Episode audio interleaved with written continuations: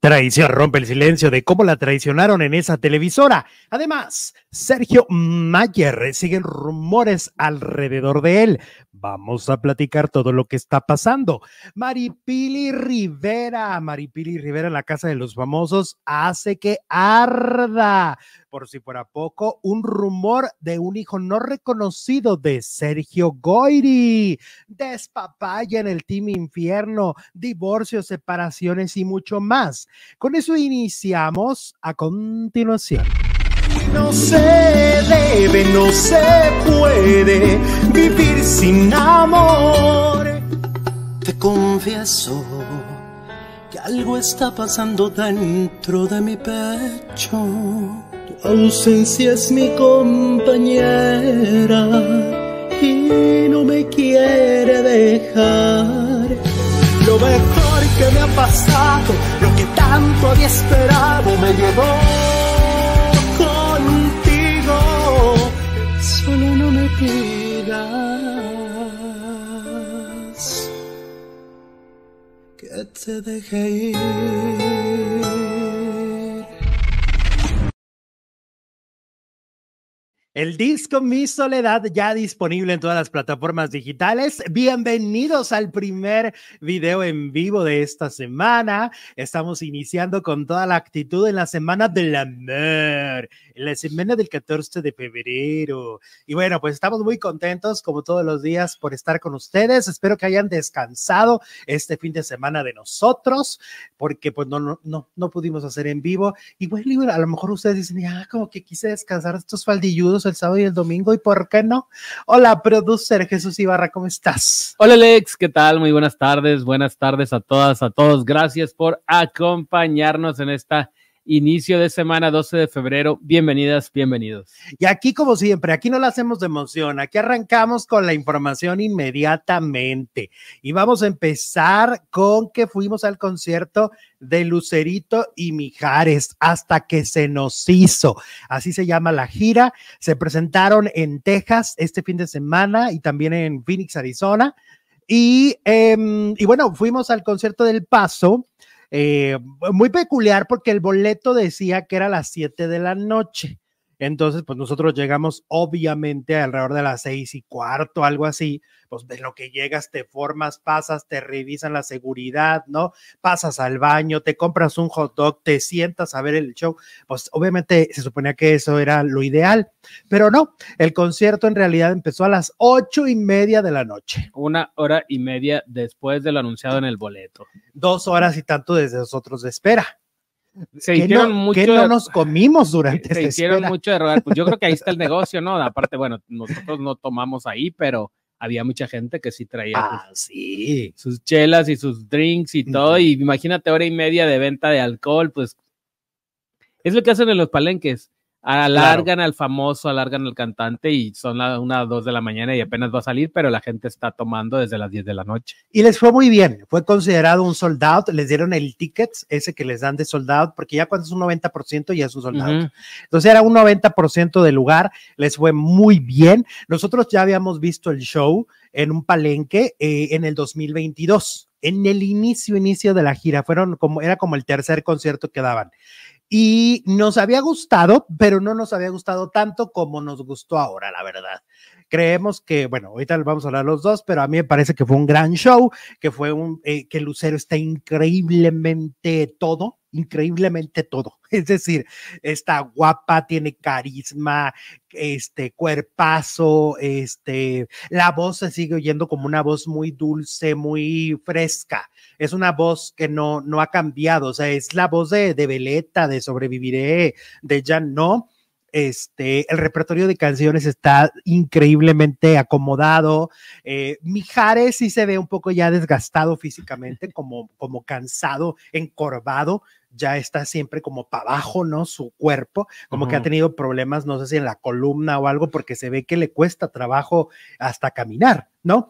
Eh, en algún tiempo, de hecho, trajo hasta bastón, hace unos tres años más o menos. ¿Quién sabe qué fue lo que le pasó? Nunca lo ha explicado, pero se ve que físicamente pues está batallando, ¿no? Pero Eso no fue impedimento para tener una voz impecable, porque la voz de Mijares a sus 66 años está íntegra, es igualita a la de los 80s y la de los 90s, potente, directa, con, un, con unos agudos increíbles. Y la verdad es que el show lo disfrutas mucho, yo lo gocé, hubo ahí besillos, hubo jugueteo, hubo no sé qué. Fue un show que al menos yo lo gocé muchísimo. Y ha dado mucho de qué hablar ese beso que mencionas, porque es lo que más destacaron del concierto. Yo lo que menos destacaría es un, dura un segundo, Un pero segundo. todo lo demás, las canciones, la voz, la simpatía de Lucero y la voz de Mijares, pues es con lo que me quedo del show, que seguramente va a ser para mucho tiempo, porque lo veo, bueno, para empezar estaba casi lleno. Sí. Primero no llegaba la gente, no llegaba la gente, pensábamos que no iban a llenar, y de repente, quién sabe qué pasó, que volteé y ya estaba lleno por todos lados. Ah, sí, sí, sí. Entonces, yo le auguro un gran, una gran vida a este show que está Yo creo que va a ser como con Emanuel. padrísimo. Va a durar mucho. Yo creo que ahí se va a terminar retirando mi Mijares ¿Tú crees? entre esos dos shows. Entre Manuel y entre Lucero. ¿Con quién se queda? Sí, sí, sí. Y luego los looks muy este, estrafalarios que usa Mijares, ¿no? Mijares sale ahí de repente con un gorro así medio estiloso y luego después sale con un, con un collar amarrado al pantalón, ¿no? Es como, como que sus looks son muy femeninos. Lo que nunca hizo en su vida lo está haciendo ahora. Ajá. A la vejez viruela. Y Lucero, Lucero me encanta su vestuario, me encanta cómo se viste porque siento que se ve, se ve muy bonita, se le pero se- no deja de ser una, una señora muy guapa, es decir, como que no está aparentando ni ser Carol G, ni es, o sea, está muy centrada en su edad, ¿no? Este, y, eh, y bueno, cuando sale con el mariachi es cuando se cae el lugar. Ah, Cuando sale ella y canta Llorar, Llorar de Joan Sebastián, y eh, de verdad ahí es cuando la gente se paró. O sea, ahí, ahí es cuando la gente dijo, esto ya, ya se descontroló. Como que el mariachi prende No, pero mucho. aparte, bueno, el- el- los conciertos del Paso sabemos que es- el 80% es gente de Juárez. Claro. Entonces estaba cantando un popurrí de Juan Gabriel, imagínate el Noa Noa. No, pues. Pues no. ahí fue cuando sí se cayó el escenario. Yo me hice pipí de la- emoción. Sí, Yo me hice Oh, pipí chino. de la emoción, te lo juro. Entonces, bueno, increíble concierto, me fascinó de verdad, qué gozadera. Lo volvería a ver, sí, lo volvería a ver una tercera vez y por qué no, por qué ingados no, si es mi dinero. ¿Cómo no? Lo volvería a pagar. Ah, dicen que aquí que, que es la rodilla, que por e- que, Que la, lo la dijo. rodilla. ajá, Lo ok. opera- Uy, esas operaciones son bien complicadas. Con razón no se quiere arriesgar y camina muy lento. Ujú, Si te sí, fijas, camina, muy, lento, mi Mijares. Pero la voz, y de hecho hay varias partes del show que se sienta. Ah, Él sí se sienta varias veces. Este, pero bueno, es que también, pues ya, eh, ¿cuántos, ¿con cuántos años le gana mi Lucero? Como con 12, 13, ¿no? Por ahí. varios, con varios. Sí, con varios. Varias décadas. Sí, sí. bueno, sí, nada sí. más son ahí ya unos 3, 4 años más. ¿Y qué tal cuando cantan Si me tenías? Tiri, tiri, tiri, tiri, tiri, Y que, y que es que en aquel momento es cuando él se divorcia, como a los meses él saca Si me tenías. Yo pensaba que era nueva. Eh, no, no cuando se divorcian. Él, él se divorcia en el 2011. Suena Ok. muy actual la canción, pensé que era nueva. Entonces, como por ahí del 2012 la saca él y, y de hecho no es una canción que originalmente la sacó, no fue el primero. Primero la sacó Edith Márquez. Ah, ok. Y luego en el 2011. Y en el 2012, a, a principios, viene la versión de Mijares, que es una canción de Gianmarco. Entonces todo el mundo... Que fue la que recuerda a la gente, ¿no? La de Sí, la de Mijares. Porque la de Edith no la Mm. sacó como sencillo. Y Mijares saca la rola y todo el mundo empieza a especular. Claro, es para Lucerito, es su primer, está desahogándose, ¿no? Pero ahí se, bien, se avientan un tipo mini show de, de- de Pimpinela, Sí. de que se reclaman y que tú, que yo, que si me tenías, que pues. Es que es bien no. fuerte la letra, ¿no? Ya, ya no te extraño cuando Cuando canto, tu, canción, no me hace falta tu mirada, tu... ¡Ay, hijo Ah, de no, su madre! No, sí está fuerte, sí está fuerte. Entonces, bueno, pues Lucero y Mijares, de verdad, gran show, que duren muchos años ah, haciendo este show. Yo Dice- sí los vuelvo a ver una tercera vez. Claro. La tercera es la vencida. Dice Lucero, ahora viajamos más que cuando estábamos juntos. Así dijo. Y sí, Y sí, se sabe. pero aparte, como que se nota que Lucero ya no tiene novio, porque como que se suelta más con Mijares. Ah, sí. lo besa, le coquetea, le Como que el curi da la vuelta. Sí, como que le, Sí, como, como que, que era un estorba. limitante en la vida, en, el, en la vida artística, por lo menos de Lucero. Sí, y yo siento que sí la limitó. O sea, siento que sí la Sí, limitó porque- y, Y a lo no mejor sé. en una de esas y hasta tuvo que ver este reencuentro artístico entre Lucero y Mijares. que por eso se separan Pues ellos, sí, ¿no? porque pues, o sea, desde la primera vez que los vimos en el palenque ya se notaba ahí como que se... No que se anden reconciliando, obviamente, No, pero que se pero sí tanta que confianza. se, se- se- se- Exacto, que no hay como filtros. Es que cómo no le vas a tener confianza al padre de tus hijos, a- a- con quien viviste, que fueron como 14 años de matrimonio. O sea, es decir, pues es obvio que la confianza que tienen es padrísima. Y luego el repertorio, cuando cantan este cuatro veces amor. Ay, no, no, no. Sí o no, así como que dices, ay, hasta que se te- me hizo Te Manuelito. measte ahí. Sí, también, Jesús. Ay, yo ya, fíjate que yo ya ando usando pamper por lo mismo, porque me En emociono, me emociono y ay. Ok. Sí. pero- Bueno, oigan, y luego por otro lado, cambiando de información, bueno, les recuerdo que si es la primera vez que pasan por aquí o han pasado algunas veces y no se animan, suscríbanse a este canal, activen la campanita para que les notifique de que hay nuevo video. Y a los ya faranduleros, a los ya de corazón, a los de casa, a los que son familia de nosotros, pues acuérdense de darle compartir, es muy importante, votar en la encuesta y sobre todo también eh, los de Facebook, reaccionar. Reaccionen en este momento, pónganle me encanta, pónganle me gusta, me fascina y nosotros también vamos a estar encantados. Mira, Gerardo Murguía está aquí y está comentando de Elena Rojo. Dice, le contesta la princesa, solo trabajé pocas escenas donde estaba ella, pero fuera de cámaras en los pasillos, en las esperas, en las camionetas de transporte. A las ocasiones, Elena siempre agradable, siempre bella. Dicen Wow. que encantadora, ¿no? Todo el mundo habla bien bonito de ella. Pláticas. Sí, sí, sí, sí, sí, sí. Wow, pues qué placer. Qué padre. Bueno, este fin de semana se estrenó La Casa de los Famosos Colombia y con mucho, mucho, mucho, mucho comentario negativo en redes sociales. Y es que la franquicia de La Casa de los Famosos ha llegado hasta aquel país para eh, abrir su, eh, sus puertas a supuestos famosos que al final de cuentas yo estaba viendo a Carlitos Ochoa que decía, pues que no, que la casa de los no famosos. Pues ¿no? es que para nosotros no son famosos, pero pues un colombiano conocedor dice que no son famosos como Carlos Ochoa, pues entonces no son famosos. ¿Qué a la única- la llamatrina. A la única, es, a la, pues a que la nominaran porque es la primera. A ver, ¿se acuerdan ustedes que hubo una loca Mafe esquizofrénica? Walker es un hombre. Esta Mafe Walker, que un día salió a decir que los, este, ¿cómo llama Trina? Te amo, Tu- mi amo, tu amo, mi amo, llamatrina. Que según ella se comunicaba con, con seres de, otros, de otras dimensiones, ¿no? Eh, una cosa muy extraña. Y desapareció después, ¿no? O sea, después ya no la, ya no la veíamos, ya no, ya no, este, sabíamos que había sido de su Pensamos que se la habían llevado los extraterrestres. Claro, claro. Yo- dijimos, ya, Volvió a su ya hogar, valió. E.T. y se la llevó. le entendieron y se la llevaron, ¿no? Pues no, apareció en la Casa de los Famosos de Colombia, es una de las participantes y tú dices que ya la nominaron. Ya la nominaron porque hicieron ahí como una dinámica donde tenían que embarrarse de pastel en la Ajá. de betún en la cara y encontrar algo, creo que una, una llave o algo así, y pues que no la encontró mi llamatrina Y nominada. Y nominada. Ay, pero ¿por qué no le, tú te amo, mi amo, está la llave? ¿No? Pues sí, a inteligencias superiores, pero no, no le echaron la mano. ok, y este, fue un caos porque cuando entraron, la puerta estaba hasta cerrada. Ah, sí, no podían entrar. La llave, ¿quién la tiene? Ajá, no, había- no estaba abierta la puerta, había verdaderamente un desastre en esta casa de los famosos, muy mal audio, se quejaban mucho del audio y una de las cosas imperdonables, fíjate que eso yo lo aprendí en un taller que tomé con este, con los del Pulso de la República. Ajá. Me acuerdo que nos dijeron porque pues ya ellos ya venían de, mucho de, de mucha experiencia y de muchas cosas que habían hecho con Chumel y cuando nos dieron el taller, eh, me acuerdo que dijeron, es que pueden quejarse del, puede, puede pasárselo de la imagen, pero el público siempre nunca te va a perdonar un mal audio. Claro, el audio. Porque el audio es esencial, o sea, que haz de cuenta que ahorita se nos puede congelar, pero si nos siguen oyendo, ellos felices dicen, síganle, síganle, ¿no? En cambio, cuando no te escuchan, hay un Empiezan problema. luego, luego los no se oye, no se oye, no se oye, y con toda razón. Exactamente. Entonces, mira, por ejemplo, Carlos Ochoa, que es este periodista de espectáculos de Colombia, eh, criticó fuertemente a la Casa de los Famosos y le contestó el productor. Mira, aquí lo tenemos en pantalla.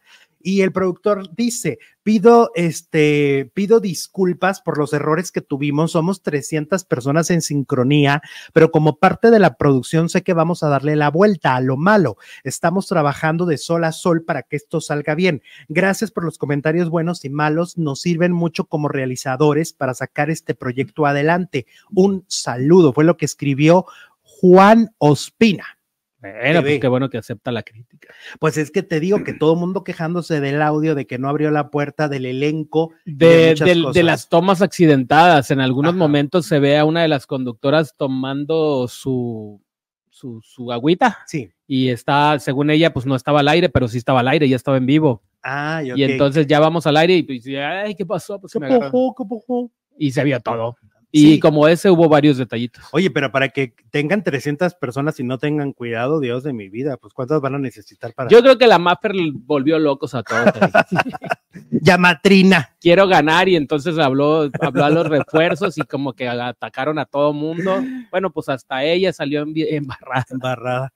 Oye, bueno, pues y hablando de la Casa de los Famosos, pero la que ya estaba al aire y la que ya conocemos, la de Telemundo, Resulta que este Cristian Estrada que lo sigue persiguiendo Coppel.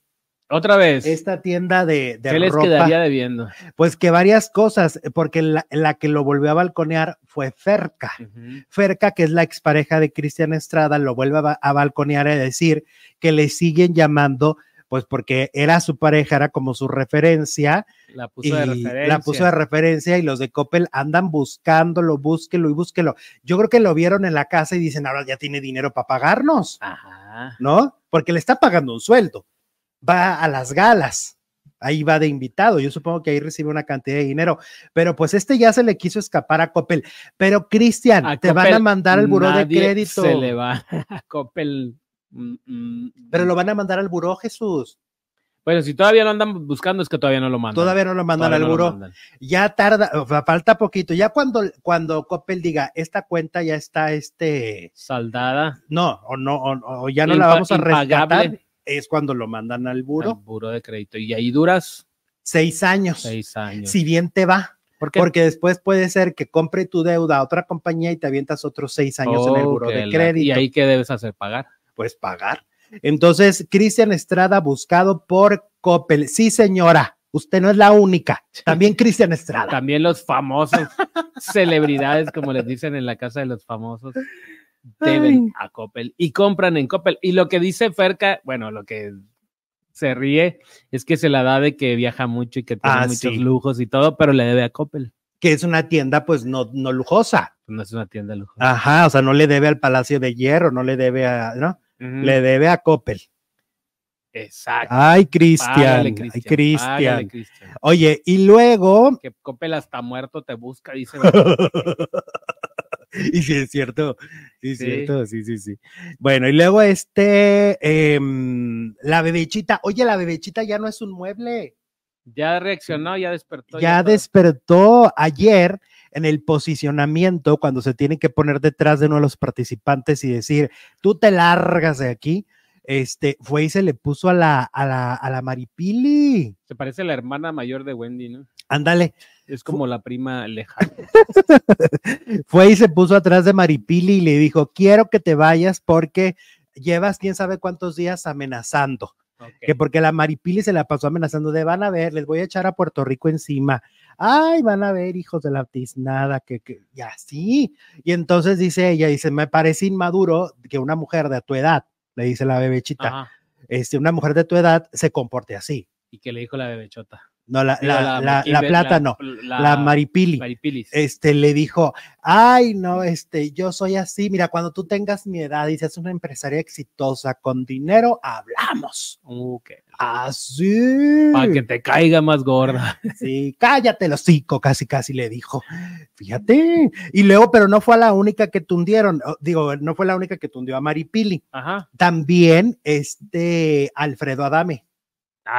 Alfredo Adame. Fue y le dijo, mira, pues tú te das como mucha importancia, eres una nada que verienta. Dijo, tú te das mucha importancia, tú de que, ay, que eres de la quién sabe qué, y que dijo, no, no, la verdad, a mí me parece que, que estás mintiendo, que te das demasiada relevancia de lo que eres, eres una mala persona, eres una mentirosa, eres una taca, taca, taca, taca, taca, taca. Y entonces mi Maripili le dice, ay, pues tú eres un misógino y tú tratas mal a las mujeres. Pero fíjate que las observaciones de, de- del Golden Boy, Ujú. o sea, Fellito Adame, es- no estuvieron mal, ¿eh? O sea, me parece que, que, que sí la cacha, sí la entiende, sí la ve y lo que le dijo es verdad. O sea, siento que, que Adame lo juzgamos muy a loco, pero creo que, que hay más cordura de la que podemos pensar y creo a través de los días que van pasando que es un personaje lo que hemos estado viendo en, la, en los últimos años de Alfredo Adame y que en realidad no ha enloquecido como muchos Ya se le pensamos. cayó el personaje y ya no puede durar tantas semanas. Pues es que a todos, mira, la bebechita. La bebechita lo que la caracteriza es que habla en diminutivo, ¿no? O sea, Ajá. tú eres chuyitito, bebechito, ¿no? Pechochito y así. Y entonces, la bebecha, ahora ya cuando ya, cuando pasan los días, ya, ya no te habla así. Ya te habla como una persona normal. Y lo mismo pasa con el Golden Boy ese Golden Boy, como que hay sus momentos para da- hacer- dar de qué hablar, saca esa personalidad, pero no la puede sostener durante 24 horas. No puede. Ni uy, ni uy, ni uy. Ajá. Entonces, Maripili es la más odiada, la gente la aborrece en redes sociales. Es de lo peor para, el- para el auditorio, ¿eh? Nomás ahí te, ahí te encargo. Y luego ubicas a Fernando, que ya hablamos de él la semana pasada. sí, claro. Fernando Lozada, que, que la semana pasada dio de qué hablar porque supuestamente él, antes de entrar a la Casa de los Famosos, quiso que varios le firmaran un documento donde lo iban a proteger, no lo iban a nominar y lo iban a hacer ganar. Esa era su lógica. Y que se iban a repartir el premio, Ujú. ¿ok? Que iba este, una parte de dinero para todos los que firmaran ese contrato. Eso lo descubrió Tali, que hasta ahorita Tali es como la consentida del programa en redes sociales. Bueno, pues Fernando, en la cena que tuvieron, ya ves que tienen cena de nominados. Sí, ya cuando ya se van, están nominados, los, les dan una cena espectacular. Entonces tuvieron esa, esa cena y en la cena él comenta que él a los 24 años, fíjate nada más, hasta los 24 años se entera que quien ha creído que era su papá, su padre sanguíneo, pues resulta que no, que era su padre adoptivo hasta los 24 años. Y que descubre que su papá en realidad es un actor mexicano famoso de telenovelas. Y las redes sociales ya especulan y aseguran que del hombre que está hablando es Sergio Goyri, En serio. que parece ser que Fernando Lozada sería el hijo no reconocido de Sergio Pues Goyri. no se parece en nada a Sergio Goyri. Pues, pero no es porque se parezca, sino porque alguien ya lo sabe. Pero pues siempre tenemos algo de nuestros padres, ¿no? Por lo menos un airecito. Mm, pues quién sabe, a veces no. A veces no, no te pareces mucho. Yo, por ejemplo, me parezco muchísimo a mi mamá, no tanto a mi papá. ¿Tú? ¿A quién No, te pues, pareces? Yo no, yo no me conozco, yo no. No soy de- nacido un huevo, ¿qué? No, no, no, ¿qué es eso, Jesús? Es que no sé, pero pues, obviamente debo parecerme Yo creo que a tu mamá. alguno de los dos, pero no, no, no, he- no me he puesto a... ¿Los dos son güeros? Sí. Ok. Pero tu, pero tu mamá, yo digo que te pareces a tu mamá. Eh, puede ser. Sí, se me hace que sí. En una de esas. Eh, este, total que, pues que puede ser hijo de Goiri. Así como lo escuchaste. Mm. Tómala, papá. Tómala. Dice, Fernando tiene el carácter de Sergio, ahí sí se parece mucho, dice Narda Cuyun. ¿A poco? Mm. También dice que puede ser de José Alonso, dicen, dice Armando. Ay, pero José Alonso ya no es tan famoso, ¿no? Porque él lo dice como si fuera alguien muy vigente. Dice, un actor famosísimo de telenovelas. Me parece que Sergio Goyri, ese es el famoso. hace. Ujú. Ujú. ¿Para qué nos dejan con la duda? ¿Por qué Ah, no ya sé. Me cae Que tan gordo. diga quién, soy hijo de... Es como cuando me dicen, no lo cuentes. Y yo ya así como Pati Chapoy, hola, buenas tardes, contando el chisme. Ay, no, no hagan eso. No, no, no. O si van a contar algo que, que uno lo pueda decir. Y si Que de no, no Andrés García también dicen por acá. ¿Será? será. Pues, Pues Andrés García ya menos. ves que tuvo muchos hijos por todos lados. Pues- ¿Cuántos hijos de famosos no habrá regados por el mundo?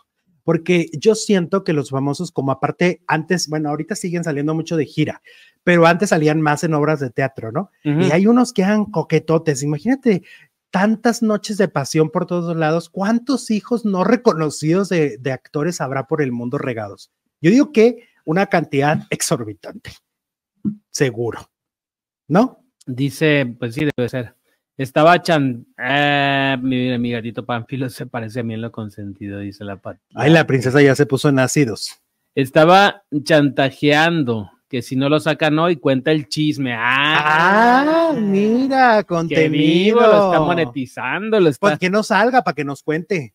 ah, sí, claro. Ay, no, no, no lo saque, no lo si, saque. no, lo- si no sale, cuenta quién. ¿Quiénes son los nominados, chicos? Vi que sacaron, que salvaron a Carlos, ¿no? Creo. Salvaron a Carlos y quién quedó nominado. Vi a Tali y a Fernando, pero pues debe haber otros dos. Ay, no, que no salga para que raje. Salvaron a Carlos, ¿no? Ahora, te fijas que hay un cuarto que quiere como replicar eh, el Team Infierno. Eh, ese cuarto que es el donde está Lupillo, hace los mismos juegos de, de que, ah, bueno, nos vamos a besar si no sale na- eh, nadie de este cuarto, nos vamos a toquetear si no sale nadie, así. Esta misma estrategia que hicieron el Team Infierno, ¿te acuerdas que era de... Claro que les funcionó. Ujú. Nos Están- vamos a encuerar en la alberca. ¿Te acuerdas que se Ajá. encueraron como dos veces? Claro que acá deben ser más light porque, porque Telemundo se autocensura muy cañón. No los dejan tanto. No. Ok. Mm, mm, mm, mm. Y si no le La dan- divasa también está nominada. Ah, la divasa. Yo pienso que puede salir. Son Carlos, la divasa, Tali y me falta otro. Fernando. A ver, es Fernando. No, Fernando, la divasa y Tali. Tali. porque y nos falta una falta persona, uno. porque eran cinco, ¿no? Ah, son cinco y salvaron a, A uno. a Carlos. Que sale Fernando, dice Janet. Ah, yo creo que la divasa, ¿eh? Clo- a Clovis está nominado. No, a Clovis lo salvaron, ¿no? no, a Carlos. Ah, Clovis también está nominado. Clovis salvó a Carlos. Ok. Ah, Clovis salvó a Carlos. Entonces Clovis no está nominado. Maripili está nominada. Ay, pues sí. Pues no estoy diciendo, ay, qué estúpido soy. Pues no estoy diciendo que se formaron ahí atrás de Ah, pues sí. Y todo lo que le no, sí, dijeron. tienes razón. Ay, qué Sí estúpido. Sí, pues sí. Si acabamos de decir todas las notas de que Adame le dijo esto, que la bebecha le dijo esto, pues Maripili. Pero no sale Maripili. No, yo creo que, y ojalá y no, porque si sale Maripili, entonces nos, van- se acaba el show. se- nos están dejando puro mueble. No, pues es la villanaza de la Sacaron temporada. a la novia de la, de la gorda de Nata. Y luego ahora nos van a sacar a este, ¿cómo se llama? Nos van a sacar al plátano. Ay, no, no, no. Sale Fernando, dice por acá, que está. No, la divasa, la divasa estorba. Es mueble. Sí, sí, la divasa no está haciendo nada. Órale, vámonos, vámonos ahuecando. Sí, porque Acá todos están está haciendo. mira. Carlos, digo, Fernando ya dijo que ya metió ahí la telenovela. Nos va a decir quién es su papá. ya metió telenovela, que a los 24 supo quién era su, que era adoptado y ahora quién es su papá, y ahí va a ir soltando. La Maripili, pues es la villana.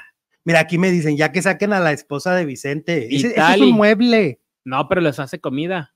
¿A poco es la que Les cocina? hace comida muy rica. Ay, no, pues que se salga. Y aparte como, como que fue la sorpresa de la casa porque según decían, pues iba a llegar como en plan, como es la esposa de Vicente Fernández Jr., Mm. en plan diva y que nada, que al contrario, que es un amor con todo el mundo. ¿Y la bronca para qué sirve? La bronca, pues para nada, ni para hacer bronca. Mm, Me dicen que, que Fernando es el que tiene más bajos votos. Sí, es lo que están Ay, diciendo. no, pues entonces nos, nos vamos No a va a quedar con las nada. ganas. No va a soltar prenda. Ok, nos vamos a quedar entonces con la duda de quién es el padre. Se Ay, acabó no. la telenovela. Ay, no, no, no, no nos hagan esto, que lo suelte al final. Mi papá es tal. Así como cuando grita Lucero, soy la dueña, así que grite él.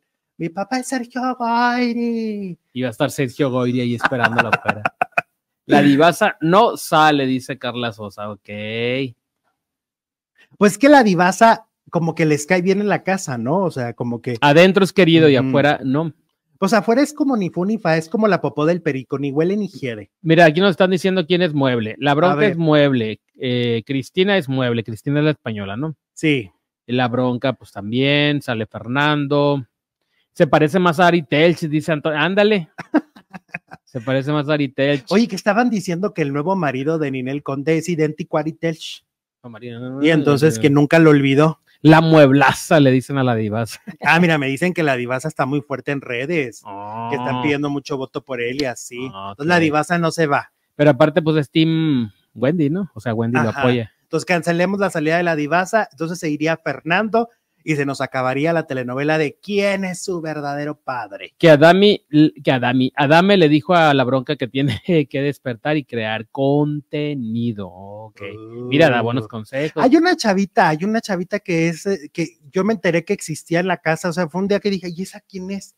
Que no la había visto durante una semana. ¿Cómo se llama? Una de ojitos muy bonitos. A ver, alguien me sabe decir que estaba platicando con Adame un día y Adame le dijo, ay, tú, tú ni existes. ¿En serio? sí. Pero yo también me di cuenta que existía como a la semana y media. All right. Ujú. Que Clovis salvó a- por estrategia a Carlos para que salga Fernando, dice Daniela. Virgen de los frijoles. Qué estratega, qué Quemados. estratega. Sofía, que. Ah, Sofía es la de los ojos bonitos. Ah, ella, ella. A Sofía yo me di cuenta que existía una semana y media después, se los juro, se los juro que yo dije, ya está, ¿de dónde salió esta mujer? Y es a la que le dijo a Adame, ay, no, tú eres una X. Ujú. ok, bueno. Es que la Adame no tiene filtro, no tiene filtro el Golden Boy. Bueno, vámonos ahora con Money Vidente. Resulta que Money Vidente está siendo objeto de objeto de fraudes. Ahorita hay mucho fraude, ¿eh? hay mucha cosa que con inteligencia artificial están haciendo las voces de los famosos y hasta videos de famosos recomendando productos. O sea, no les pagan y, y así, ¿no? Y también están haciendo muchas cuentas falsas de los famosos. Entonces han estado haciendo cuentas falsas de Money y resulta que hay una mujer, fíjate, esta mujer reclama que porque le quiso hacer brujería a un actor, que ni es famoso. Entonces ella le dijo, ay, yo quiero hacerle brujería a este actor para casarme con él y todo. Y Un entonces, amarre se llama. ajá, un amarre. Y entonces, como la canción de la tesorito, ¿no? Voy a mandar a hacer un amarre. Eh, eh, eh. Y entonces le quería hacer el amarre y se lo pide a una cuenta falsa de Money, Mm, porque obviamente lo Vidente. fraudearon. la Ajá. fraudearon. ¿Tú crees que Moni Vidente se va a arriesgar si en realidad hace amarres? No lo va a hacer en, en- en inbox. O sea, No, pues tendrías no. que ir a verla Luego la personalmente. chantajean. Mira, mija, Exacto. si no te ventilo. Y entonces que le cobró 2.500 pesos a esta mujer, el amarre. ¿En ¿Y cuánto andan los amarres ahorita? a cuánto está? Y entonces, este, oye, ¿cuánta leche no compras en vez de andar amarrando al hombre? Mejor compras. Pero si, este- le, si le pega, pues tiene leche para toda la vida. No, pero o amarras a uno, a uno muy millonario, ¿no? Bueno, pues quién sabe de qué tamaño es el actor. bueno, total que le, le dice, ah, no, pues que 2.500 pesos. Ajá. Y pero que se rajó la, la del amarre. O sea, terminó diciéndole, este, ay, no. Ay, no, no, no, ya no quiero, ya no, me da miedo, ay, no, no, no. Y que entonces el, Que le- quería que le devolvieran su dinero. ajá, y entonces el de la cuenta falsa de la, del, del amor. Y entonces sí fue la verdadera a cobrarle. No, el, el de la cuenta falsa le empieza a reclamar y le Ah. empieza a amenazar y te voy a hacer amarre también a tu hija. Vámonos. Y entonces es ahí cuando esta mujer denuncia. Ajá. Pero al denunciar, pues obviamente saltó Moni y dijo, ah, ahora, pues si esa es cuenta falsa, esa no es mi cuenta, ¿no? Ajá. Esta mujer le está aquí pidiendo una amarre a una cuenta, a una Moni pirata, no a la Moni verdadera. Entonces Moni dijo, yo no, he- no le he amenazado ni hago amarres y está loca. Y no tan barato. ¿Crees que va a cobrar 2.500 la Moni? Ay, claro que y Claro, un amarre, yo creo que un Moni amarre es de 100 mil para arriba, te debe lo ser puedo carísimo. asegurar. Sí, porque depende de quién te haga, la- te haga el amarre. Ah, pues ¿no? Moni ya, no sé. Y luego era hasta un actor. ¿Dos mil pesos va a cobrar? Moni? No. Ay, no, no, no, desde no ahí amarras ni un dedo, no amarras ni un dedo del no hombre, amarras ni a un perro. ni eso te cuesta el mayate. No, no, no, no. Ay, no. No, Moni ya, no creo que gane eso. Moni eso lo gana nomás por, porque Pues ya salió a desmentir Moni Vidente. ya dijo que, que no. Ajá. Mira, aquí me dice una amiga que también necesita un amarre, pero de la boca para ya no comer. Bien, una amiga. la que hizo la que pidió el amarre. Sí. Ay, esa necesitamos todos. Que un amarre sale como 10 mil, dice Adri de San. Tan barato, bueno. Pero de un desconocido, de un brujo desconocido. Sí, no, pero pero, Moni Moni, Vidente. No, esos trabajos. Es que yo he visto cuando los entrevista el Gus y todos estos que entrevistan a gente que se dedica a eso y, y es carísimo. Una vez entrevistó al brujo, un brujo de Catemaco, ¿no? Que es el, el top top. Ya No, ves que no, los de ser- Catemaco son los poderosos. Ser brujo es eh, élite, no crees que cobran? Exacto.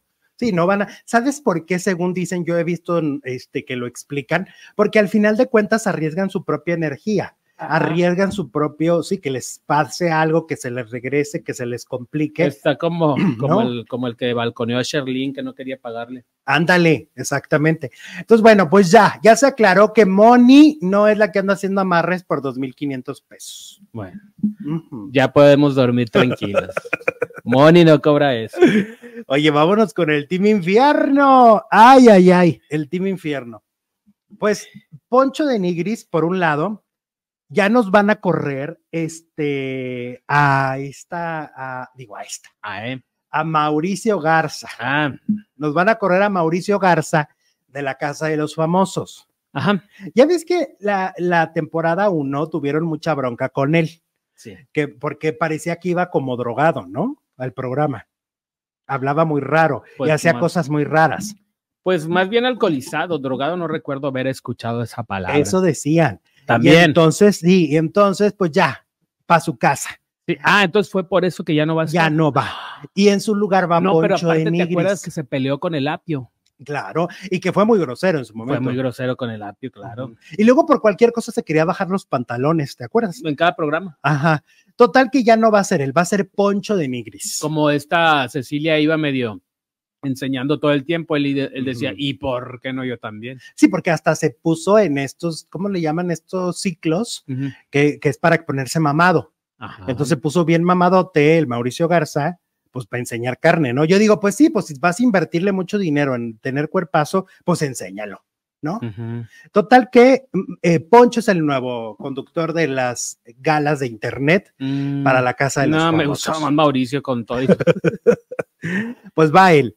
Y luego en esas mismas y entrevistas, parece que sí, No, no, lo hizo bastante bien. todo indica. Pero parece, o sea, en esas entrevistas, Poncho de Nigris, pues sale y dice que, que Sergio Mayer está vetado de Televisa, que no puede hablar de él, que le prohibieron hablar de esa persona, que no sé qué, y se arma un alboroto en redes sociales precisamente por eso, así de, pues, ¿qué pasó? ¿Cómo que, que Mayer ya está vetado? Se acaba de salir de la casa de los famosos y, ah, ya sabes. Y el fin de semana, justamente Sergio Mayer estuvo en Venga la Alegría. Y ahí desmintió y dijo que él puede ir a cualquier televisora y que no está vetado, que no está vetado de Televisa, que Poncho de Nigris está loco y que solo se quiere hacer publicidad y monetizar con su nombre. Entonces, eso fue lo que dijo el Tata Mayer de la, de la, de, del burro de Nigris. Ok. Así se dicen ellos, ¿eh? Sí. Y entonces después, ¿qué crees? Pues que Wendy Guevara también dio mucho de qué hablar este fin de semana porque la Wendy's andaba eh, siendo coronada en un carnaval. Y cuando... estamos en época de carnavales. Ah, sí, está el de Mazatlán y todo, todo lo que da, ¿no? El de Guaymas también ya el de estar. Campeche, el de, De Playa Veracruz, del Carmen. de- No, el de Veracruz es hasta mediados, ¿no? Del año. y el de Brasil, del Río de Janeiro. No sé. Bueno, el caso es que Wendy iba saliendo de, del hotel, la iban trasladando, obviamente no iba manejando ella, y el auto choca. El auto choca, el chofer se ataranta por ir viendo a la Wendy y ¡pum! chocó. Y entonces a los que chocaron, ya sabes que no faltan los que se quieren aprovechar y que, no, no, un millón de pesos es este choque. Porque iba la Wendy. Ajá, Mm. como, como iba Nicola y Wendy en el carro, ah, no, un millón de pesos me tienen que pagar como si fuera auto de Wendy. O sea, Wendy la contrataron y a ella la trasladaron, nada que ver. Total que gente aprovechada no, no, no, no falta. Y hablando de aprovechados, Mm.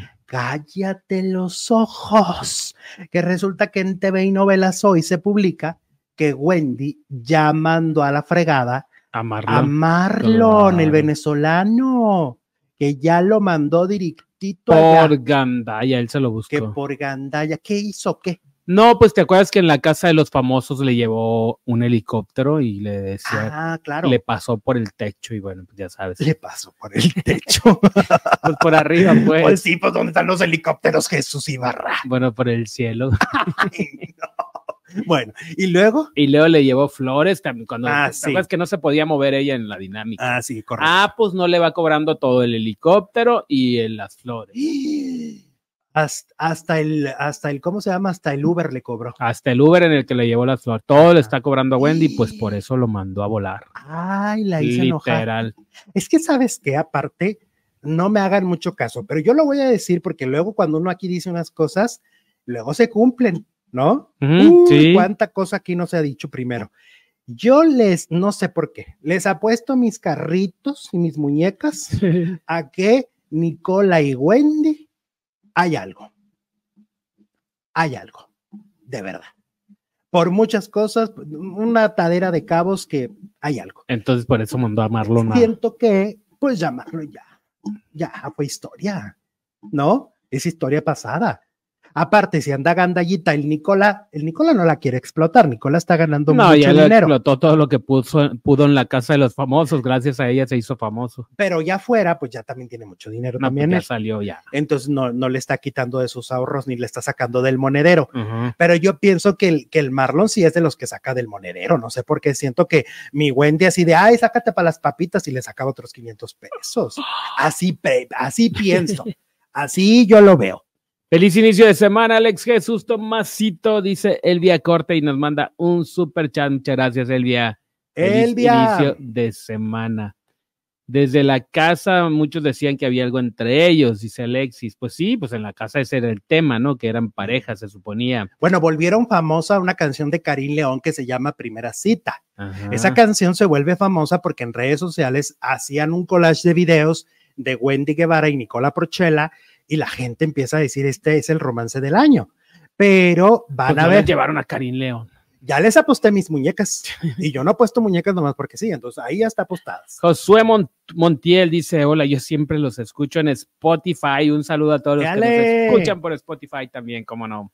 Muy y gracias bien. por y ahorita ya los dejaste sordos con el de este. Por escucharnos.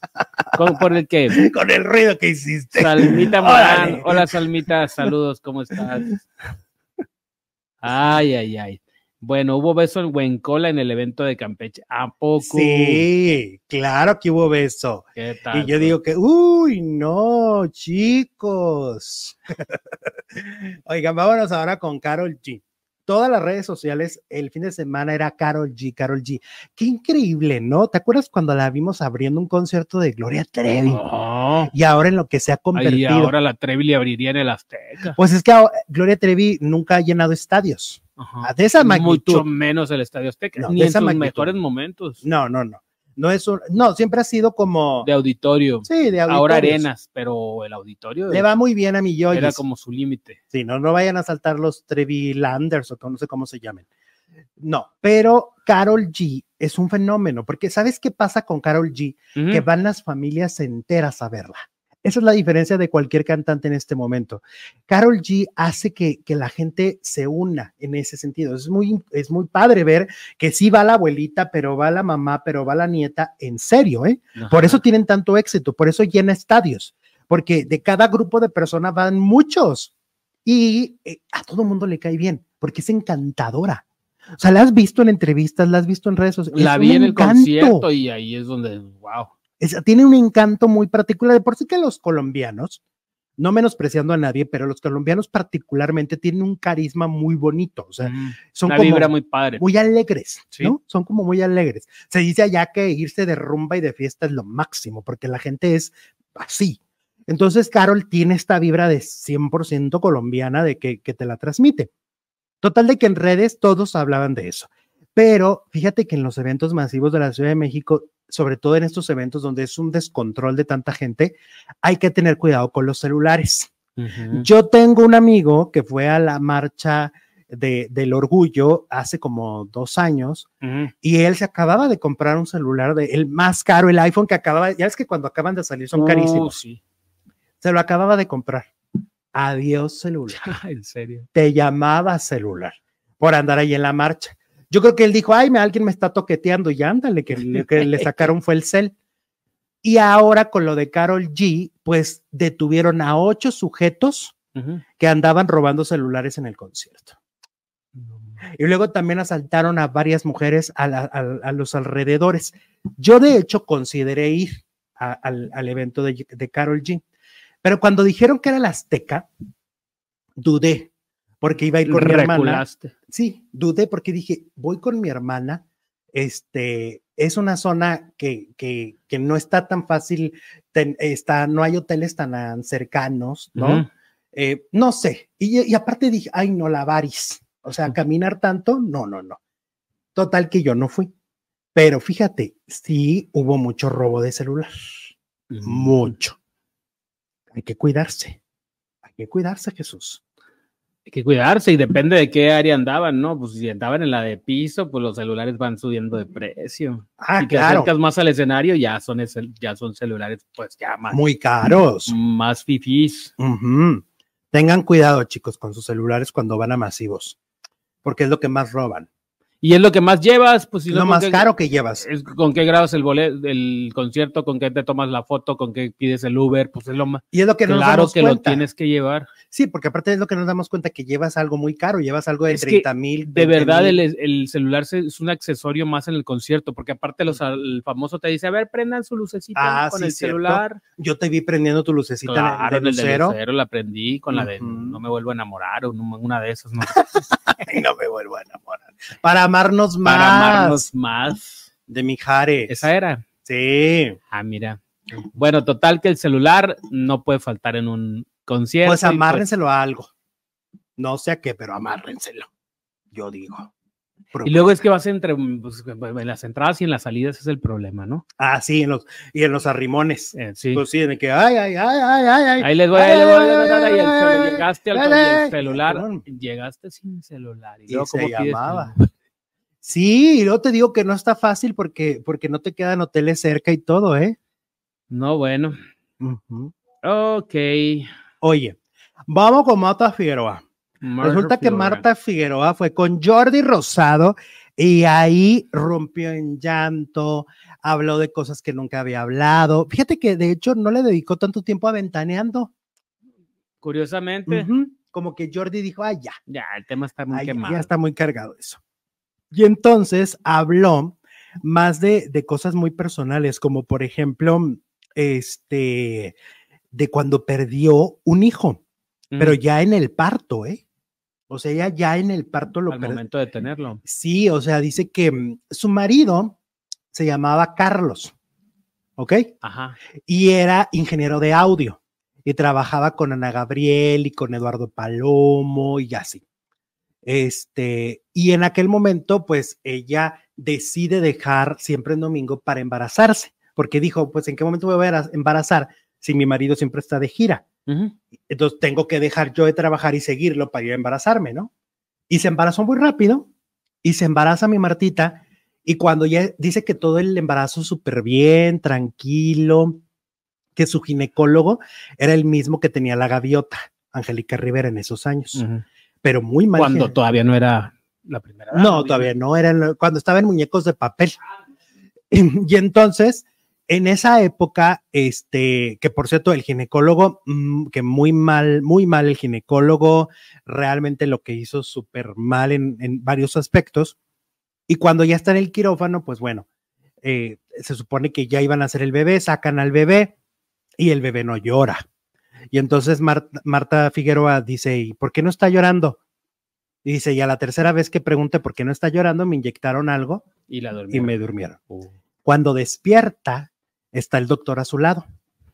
Pero fíjate que, que hijo de la chingada el doctor, porque le dice, pues yo no sé qué hiciste, pero el bebé es- llegó mal. ¿Qué hiciste? ¿Qué tú, hiciste? idiota? Ajá, le dice, ¿qué hiciste en el embarazo? Hazme favor, No crees. Desgraciado, hoy no.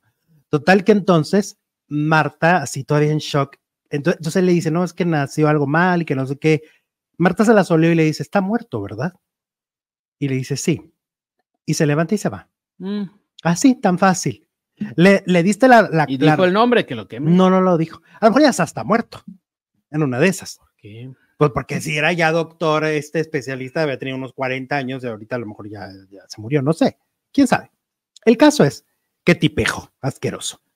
Y este, y Marta dice que pues en shock, le costó muchísimo trabajo eh, este, recuperarse emocionalmente. Al principio como que no sabía ni cómo reaccionar y finalmente terminó embarazándose después de, de, de mi tocallito, Alejandro, este, y es su único hijo.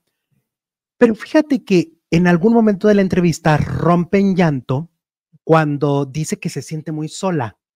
Toda su familia en, al- en cierto momento decidieron irse a vivir a Mexicali, dejar CDMX, irse a Mexicali. Ella después regresa para estudiar periodismo y, y ya se queda en CDMX por todos estos años. Pero su familia no, su familia se quedó en Mexicali. Y entonces ahí está su Pero ella es mamá. de la Ciudad de México. Ajá. Allá está su mamá, allá están sus hermanos, y entonces ella empieza a llorar y a decir, es que me siento sola, porque mi hijo está, eh, está haciendo su propia vida. O sea, mi hijo está en este momento ya haciendo su propia historia y yo me siento muy sola porque me he perdido de ir al café con mis hermanos, de ir al cine con mis hermanos, de ver la tele con mi mamá y estoy sola en Ciudad de México. Entonces ha un poco considerado regresarse a Mexicali, Dejar todo. dejar todo. Una de las cosas que le decía a Jordi Rosado es que le dice Jordi, tú has estado con Pepillo, has estado con Patti, has estado con Rol Velasco. ¿Cuándo vas con a- los más importantes? Con los más importantes, sí, pero le dice, ¿cuándo vas a, estar con un equipo propio? O sea, ¿cuándo tú vas a ser tu equipo? Como diciéndole, ¿cuándo dejas de ser una segunda a bordo y no la primera? Y Marta reconoce que le hubiera encantado y que le, le hubiera fascinado ser este cabeza de león, ¿no? La cabeza y no la cola, al final de cuentas. Pero las circunstancias, sobre todo cuando ella sale de Ventaneando, que es cuando tiene más fama, sale vetada de las dos televisoras. Eh, y eso provoca que pues no se abran las puertas de producciones importantes.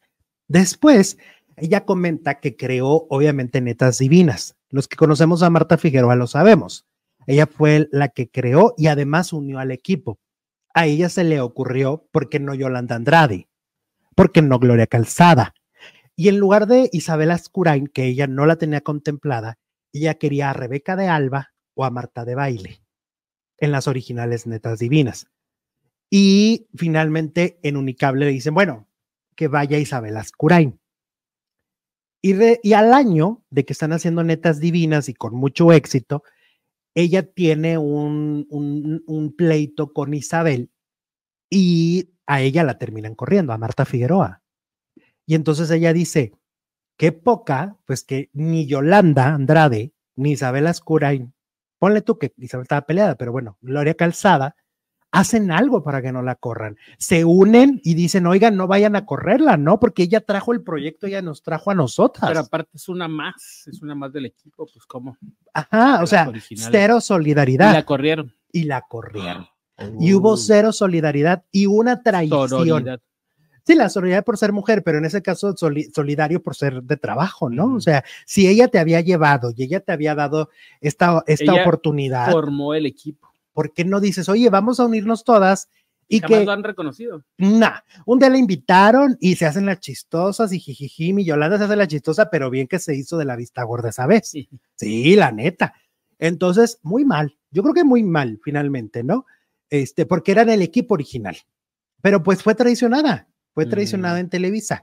Por cierto, dijo que para ella su más grande satisfacción de, del programa que le hizo a Juan Gabriel fue que un día en la posada del año pasado de Televisa se topa Emilio Azcárraga Jan y que Emilio Azcárraga le dice, vi tu programa, y dice, y vi esto, y vi aquello, se aventó todos los capítulos, Emilio Azcárraga Jan fascinado con el programa, y dice Marta, que ella sigue pensando que Juan Gabriel sí está vivo, que porque le mandó mensajes, ¿no? Al WhatsApp, que le mandó mensajes y que lo que le decía en ocasiones solamente Juan Gabriel lo pudo saber. Eso dice Marta. Y dice que un día un amigo de Juan Gabriel la reúne, se reúne con ella en un restaurante y que en el restaurante hace cuenta como la llamatrina. Le empieza a decir, ay, no, pues es que a Juanga, mira, lo que pasa es que no vimos el cuerpo porque un extraterrestre vino y entonces lo colocaron así, que no lo viéramos invisible por otro lado, pero acá, entonces Juan Gabriel no está, vi- está vivo porque lo necesitaban en otra dimensión y te, llamatrina y tú las ¿Y traes. todo eso Marta lo cree o Pues como que sí. amor. Sí. Debería ¿Cómo? estar en la casa de los Pero te voy a contar algo. Esa versión de Marta, o sea, sí está, sí está mi loca, mi Martita en este caso, pero sabes que no es la única del núcleo cercano de, de, de Juan Gabriel que lo ha pensado. A mí me dijeron, por otro lado, que, que varios de, su de sus músicos, de sus coristas, llegaron a pensar varias veces que Juan Gabriel era extraterrestre. Te lo juro. O sea, tú preguntas ahí a sus músicos y a su equipo y te dicen, no, pues que sí, que sí era como E.T., que no sé qué. Te lo, sí, de veras. Y ¿Pero por qué? Por las que canciones por, que por varias cosas. Que Una de ellas, por ejemplo, que cuando iban a un show y iba a caer un aguacero de esos tremendos, de esos que es, ay, que te arruina el concierto, Juan Gabriel empezaba a decir, llamatrina, agua, no, no, no, no, no, no, no, no tengo agua, no tengo, en vez de no tengo dinero, no tengo agua, no tengo agua.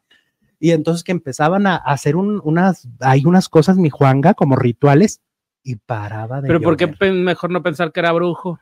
En lugar de Ah, pues no sé, que pensaban que era se un van a lo peor, se van a los ex- extremos. Ya estamos como Martita Ahora que Gareda. está vivo, pues también hay fantasmas, años de pena. Es un alma en pena que va arrastrando Él cadenas. la compuso, Él la compuso, capaz de que sí es un alma en pena que arrastra cadenas. En una de esas. ¿Y por qué no? Entonces, eso es lo que a mí me contaron, te digo, por otro lado del, y a, y a Martita también. A Martita también fueron a decirle lo mismo, Mm. que era como llamatrina este mi Juanga. Total, que ella dice que Juanga está vivo. Que Juanga está vivo, que la herencia no se ha podido cobrar, que por eso, este, y yo digo, no, no se ha podido cobrar porque es un lío. Es como la de Lola Beltrán. No, no era porque era extraterrestre, es porque se agarraron, a pele- se pelearon los hijos. Sí o no. No tiene que ver que Pues sea. es que aparte no dejó nada arreglado. Exacto. Pues es que murió a los 66 años. O sea, se murió con la edad del que ahorita tiene mi Mijares. Es cierto. Eso Es imagínate. cierto. Por eso es que también como que no había mucha cosa preparada. Dice Olga, Olguita, hola Alexi Producer, por favor felicítenme por mis 60. Ah, Muchas felicidades. Olga, que los cumplas feliz, feliz, feliz. Queremos que pastel. Muchos más, queremos pastel. Sí, danos pastel, ándale. Claro que sí. No seas ansina. Dice Erika, a mí me robaron cartera y celular en el primer concierto de Carol G. Ah, ¿Qué estabas haciendo, Pues que, oye, pero pues cartera. Cartera y celular. ¿Qué hiciste, muchacha? ¿Cómo regresaste a casa? pues sí, es lo difícil, ¿va? Es lo difícil. ¿Cómo claro. vuelves? Pero bueno, ahorita ya nos vamos. Oigan, por cierto, hoy estamos rompiendo récord también de, de usuarios en este momento en Muchas vivo. gracias. de conectados. Muchas gracias por su preferencia. Es, después de 13 años de estar aquí y seguir rompiendo nuestros propios récords, nuestros propios récords, pues nos emocionamos muchísimo. Y la encuesta de hoy decía y dice, te cae bien Marta Figueroa, 3 mil votos, 66% dice que sí, 34% no la soporta. Ok, Vamos. vamos, la mayoría sí. Sí, Ay, mayoría. es que te es divertida, mi Martita, aparte platica bien sabroso. Este, deberían de ponerla en lugar de estos programas que están sacando en fórmula, darle su propio programa. ¡Éale! Estamos en vivo en la segunda transmisión del día. Ya estamos muy contentos, como siempre, de recibirlos. Nuestra primera transmisión de esta semana en este canal. Y tenemos mucho de qué hablar. Venimos de una primera hora de harto chisme producer. Así es, Alex. Muchas gracias a todos y a todas por seguirnos y por acompañarnos en esta segunda hora dedicada pues a toda la televisión, las telenovelas, las series, el chisme en general. Bienvenidas y bienvenidos. Pásenle a lo barrido.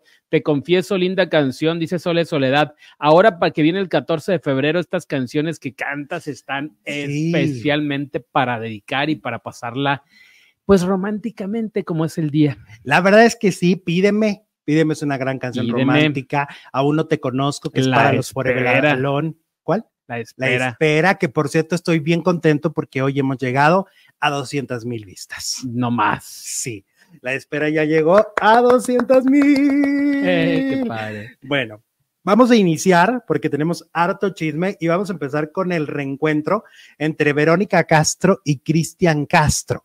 Cristian está en México. Acaba de dar una rueda de prensa hace unos minutos en, en la Ciudad de México, si no me equivoco, en el lunario del auditorio. acaba de dar una rueda de prensa donde platicó que justo lleva dos días reunido con Verónica, esta reunión que tardó ah, eh, mucho tiempo porque Cristian lleva mucho tiempo fuera del país viviendo, ha vivido entre Uruguay y Argentina, ¿no? Ha estado fuera bastante desde la pandemia, desde el inicio de la pandemia. Él ha estado, sabes que en Los Ángeles vivía a gusto hasta que una reportera estuvo acosándolo todo el tiempo. La Oh. que acosa famosos. La que acosó a Araceli Arámbula Mm, también, ella misma, eh, este, acosaba a Cristian, eh, ya se sabía la dirección de su casa y entonces siempre lo estaba buscando hasta que llegó un momento en que Cristian se cansó y se fue de Los Ángeles. Mm. Y, eh, y aparte ama a la gente de Argentina, además, ama a Argentina. Pero ahora, bueno, esta foto es de ayer. Aquí ya lo estamos viendo. Mira, ahí estamos viendo a su otro hermano, ¿no? Michelle. Eh, a Michelle. Estamos viendo a la esposa o novia. ¿Sí ¿De se Michelle? casaron? No, eh, de Cristian. Mm, que yo sepa nada más. ¿Sí está casado o no? La de negro. Sí, la del medio. Ajá. Y luego está Verónica. Ajá. Está la Vero. Y este, ay, los dos perritos, qué bonitos. Y no sé quién es. ¿Quién es, quién es la otra chica? No sé. Bueno, Era novia de Michelle. Eh, no sé.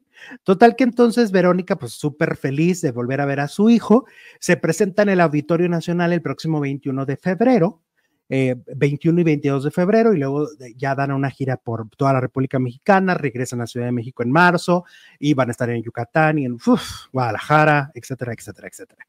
Y es con Yuri, La gira es con Yuri, la conferencia de la mañana fue con Yuri y ya sabes que uno tiene sus informantes. Entonces, un amigo que estaba ahí en la rueda de prensa me contó que llegó muy al estilo Luis Miguel. Llegó de camioneta de no me bajo, no saludo. Yuri saluda a medio mundo, a- a- saluda a sus fans, pero, pero Cristian no. Cristian se bajó de la camioneta de esa manera que se bajan, de que está la puerta pegada y no saludan a nadie. Pues es que le iban a preguntar muchas cosas, ¿no? Del, de lo que dijo de loco, de lo que dijo de Verónica, de que si está esperando un hijo. No, pero siento que Cristian le tiene miedo al COVID. Mm, ¿por porque eran sus fans, no eran la prensa, eran sus fans los que lo estaban esperando. La prensa estaba adentro, iba a dar la rueda de prensa. ok. Ent- y allá ya respondió. Pues a lo mejor como iba a ver a Verónica, dijo, no, pues mejor me cuido, ¿no? Sí, como que anda medio, medio temeroso. Es el primer viaje a México después de mucho tiempo. Entonces sí anda como, como temeroso. Y este, y no se acercó a sus fans, solamente lo que les comento. Así que Cristian, otra vez, junto a Verónica, Castro. Por otro lado, por otro lado, eh, Giselle González. Giselle González ya en la primera semana de marzo va a estrenar su nueva telenovela que se llama Marea de Pasiones. Esta telenovela que pinta, pinta bien, digo bien, hasta que me enteré de algo. Hasta que me enteré de quién es el adaptador. ¿Y quién es el adaptador? Pues el mismo de todas estas historias que no Imperio nos han- mentiras y Exacto. todas esas. Uh, Sí, uh, Ajá, él mismo. Él, eh, él es el que ha hecho las adaptaciones de la candidata. Hay que recordar que la gran mancuerna de, de Giselle en su carrera fue con, con Aida Guajardo, pero ellas se pelean en Yo no creo en los hombres en el 2015 y ya no trabajan juntas. desde Es hermana de Fabiola Guajardo. creo que sí. Ajá. Bueno, y después viene la candidata y ya la hace con la adaptación de Leonardo Bellini, Bellini o como se diga. Este, Caer en Tentación, también la hizo con él. Imperio de Mentiras la, y La Mujer de Nadie. O sea, puras telenovelas que son muy aburridas Muy fallidas. y muy lentas, pero ahí es donde tú no entiendes qué pasa con los ejecutivos de Televisa. Si tú estás viendo que Giselle González no te da los números que tú esperabas, ni te da el éxito que tú esperabas, pues empiezas a checar qué es lo que no está funcionando. Por sentido común, si todas estas, estas telenovelas tienen una cosa en común, que es el adaptador, pues a lo mejor el adaptador, no estoy diciendo que lo despidas y nunca más lo vuelvas a dar trabajo, pero lo mandas a lo mejor a, a otro tipo de novelas, porque las de Giselle no las hace bien. O ella misma, porque no se da cuenta que su falla está en las historias. El, el- el Imperio de Mentiras tenía un elenco espectacular, increíble, pero la historia era tan mala que terminó siendo Imperito de Mentiras. Tan predecible. Qué pena. Qué pena, y vamos a ver cómo qué pasa con esta historia, pero desde mi punto de vista no se necesita ser monividente para saber que pueden tener un tropiezo porque es el mismo adaptador. Y, y- y ni modo. ¿Cómo le haces? A ver, ¿qué dice el, el La tía público? Mana dice, plebes, plebes, mándenme un gran saludo. Estoy aquí en el carnaval de Mazatlán disfrutando unos ricos camaroncitos y una buena cerveza. Saludos desde el, desde el malecón de Mazatlán.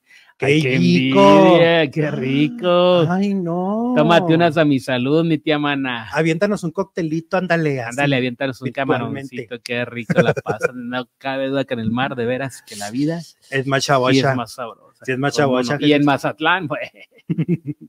¿Qué te digo? Claro que sí, claro que sí. claro Elvia que sí. Corte dice en Confesiones, Elena Rojo dijo, hizo la venganza a la primera Marimar, qué actorazos. Muchas gracias, Elvia. Claro, de ahí, de ahí viene Marimón. Eso fue en los setentas. También era así con su perrito que hablaba y todo. Nah. No, era mucho más en serio. La otra ya fue como más en tono de broma, ¿no? Me quitaste el mensaje. perdón. María Gallo dice, lluvia de críticas a la actuación de Gaby Span. Pues es que lo que pasa es que Gaby está, yo por lo que la vi, Gaby Spanik está actuando muy estilo noventas, ¿no? Muy farsa, muy en este tono de la usurpadora y la televisión ha cambiado y la televisión está evolucionando. Y es lo mismo que le pasó a Laura Zapata cuando hizo La Gata, ¿no? Muy de mala cacle. Ya ves que hizo La Gata con Maite Perroni y ya la gente no, no la recibió tan bien y ya no la volvieron a No, pues es que lo de hoy es lo naturalito, ¿no? Ujú. Se me hace que si Gaby no cambia su estilo de, de actuación, eh, se, va a tener- se va a quedar como figura de reality show. Va- no, va a seguir haciendo de... Oye, pero aparte, ¿por qué todas las telenovelas que, que le han dado últimamente siempre le dan de borracha? Porque la ves tomando en esta, Pero en la donde en estaba la de si nos dejan también, figurada no, no pisteaba, según yo. según yo, pero la mayoría, ¿no? Por. Bueno.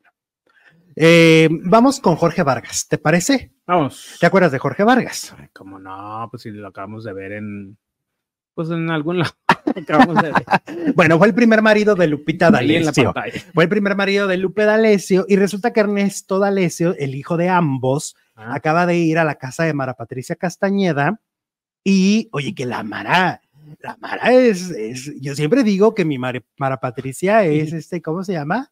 Cuchillito de palo, porque le empieza a decir, ay, no, Ernesto. Aquí nosotros no somos amarillistas, somos unos profesionales, yo no te voy a preguntar nada que no te deba de preguntar. Cinco minutos después, y, y, y, fu- y tuvieron algún amante, Charito y tú. Cinco minutos después. ¿Y tienes novia, novio? O sea, ha sido más doble moral. O sea, primero le dices que no, que tú no le vas a preguntar no, pues lo cosas. va suavizando para el, para el, Ay, eh, el- para el para golpe. el sí. golpe final. Y bueno, total que este, el hijo de, de Lupita y de Jorge Vargas, o sea, Ernesto D'Alessio, cuenta una anécdota de su papá. Dice que eh, a finales de los setentas a su papá le proponen protagonizar Los ricos también lloran, en lugar de Rogelio Guerra. Él, él- él fue la primera opción de Valentín Pimstein. Y Lupita le decía, tómala, ¿no? Tómala, sobre todo porque en este matrimonio la discordia fue que Lupita lo rebasa, que Lupita se vuelve un, un, Un monstruo. un monstruo eh, musicalmente hablando y, y no hay manera de frenar a una leona, ¿no? No. Y entonces la leona se volvió wow en la, en la música en el español.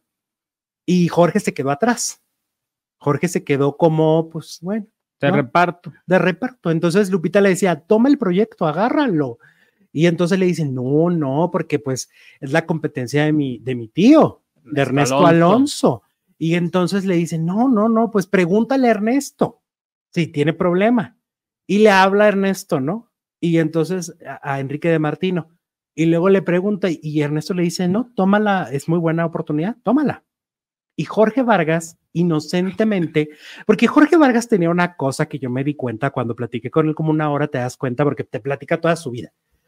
Y, y, y me acuerdo que una de las cosas que, que yo me percaté fue que esa coraza de hombre rudo era una coraza, o sea, Tenía Era- nobleza. era, era muy noble, era, era, era un buen tipo, en serio, ¿eh? nomás que era temperamental, mecha corta, pero era buen tipo. Y entonces le dicen, no, no, no, no, por, por, por este, mm, por cariño a mi tío, por el amor que le tengo a mi tío Ernesto Alonso, no lo voy a hacer porque aparte seguramente luego me da un protagónico a mí. Y ni más. Y nunca pasó. Fíjate, pues por eso la D'Alessio llegó a donde llegó y Jorge llegó a donde llegó. Ella por saber tomar decisiones y él por no escucharla. Pues que Lupita no se tocó el corazón ni cuando le dijo "Tu hi- tus hijos o tu carrera. Y dijo mi carrera. Pues es que no es que no se tocó el corazón, es que de- dijo, ¿y por qué me pones a decidir eso, desgraciado? y tomó una decisión que en ese momento fue muy mal vista por mucha gente porque estamos hablando de los ochentas, ¿no? Mm, sí. Y entonces le, le dice, este, le di- dice Ernesto D'Alessio, dice, terminó dándole mejor un protagónico a mi mamá que odiaba hacer novelas, porque Ah, a Lupita Lupita no le gustaba hacer telenovelas. Hizo varias, como cinco, ¿no? Como cinco o seis. Mm. ¿Te acuerdas que la última la dejó? La de TV Azteca. Azteca. Pero hizo Ana del Aire, hizo Lo Blanco y Lo Negro, este, Aprendiendo a Amar o Tiempo de Amar, no sé cómo se llamaba una, ¿te acuerdas? Y entonces terminó dándole protagónicos a Lupita y a, a su sobrino nunca le dio un protagónico. Mira, dice Daniel, y, es, y en ese año Jorge Vargas estuvo en Una Mujer Marcada con Sasha Montenegro y pues pasó desapercibido. ¿Y qué pasó con Los ricos también lloran? ¿No te acuerdas que Emilio. Azcárraga, Milmo, en los TV y novelas, a cada, que ya cumplieron 15 años los ricos, ahora Ujú. 20. No, no, es que Les Los daba ricos es premios. como El Exorcista, o sea, es un clásico de las telenovelas. porque les abrió el mercado in- in- internacional. Sí.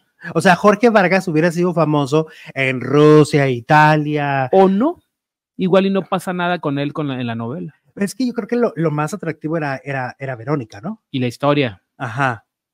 Pero bueno, ahí estaba Rogelio, y Rogelio pues lo hizo muy bien. es que era, era la dupla. Yo creo que sí, hubiera, sí le hubiera cambiado. Hay, hay decisiones que dicen por ahí que a veces el tren no regresa, ¿no?